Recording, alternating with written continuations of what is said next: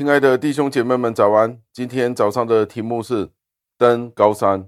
经文出自于以赛亚书四十章的第九节。经文是这样说的：“你要登高山，感谢上帝的话语。”不知道弟兄姐妹们，今天我们所过基督徒的生活是一个怎么样的生活呢？每一位信徒都应该渴望上帝，渴慕上帝。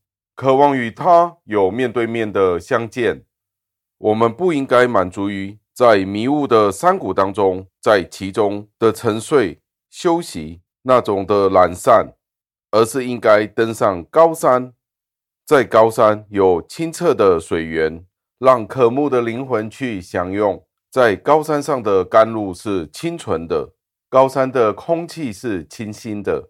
山上的居民，他们的窗户是打开向耶路撒冷，他们的粮食是充裕丰富的。但是许多的信徒今天好像是在矿坑里工作的矿工一样，他们不见天日，好像活在地牢里一样，不见天日，不见阳光。他们过着属世的生活，好像蛇一样，只是吃尘土。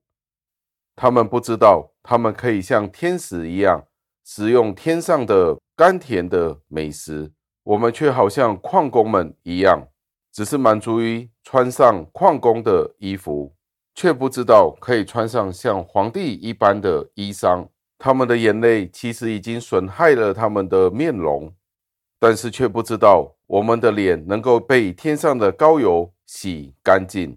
许多的信徒们活在地牢当中，哀哭着。却不知道，本来他们可以在天上的宫殿里行走，观赏黎巴嫩的美景。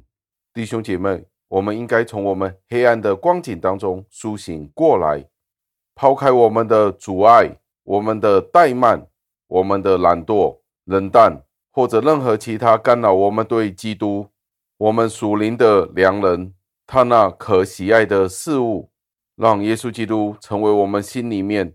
喜乐的源头和中心，是由什么样的事物、事情引导、吸引我们进入如此愚笨的光景当中呢？使我们跌入在坑中，而不是坐在宝座上呢？让我们不要再活在受捆绑的低洼之处。上帝已经赐给了我们在高山上的自由，我们不应该再满足于世上的成就。我们要努力奔向属天的事情，渴望更崇高、更丰盛的生命，向上直达天庭，与我们的上帝更亲近。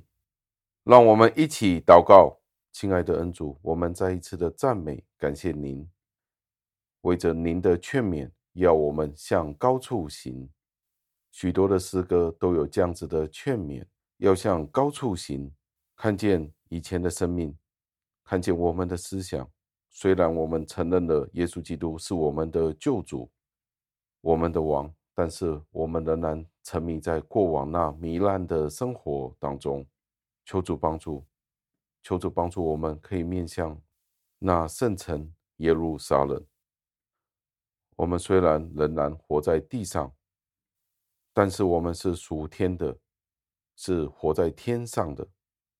我们要渴望那更美好的。我们活在地，却是如同活在天上一样。感谢您，借着耶稣基督，我们可以有这样子的盼望。感谢您垂听我们的祷告，是奉我救主耶稣基督得胜的尊名求的。阿门。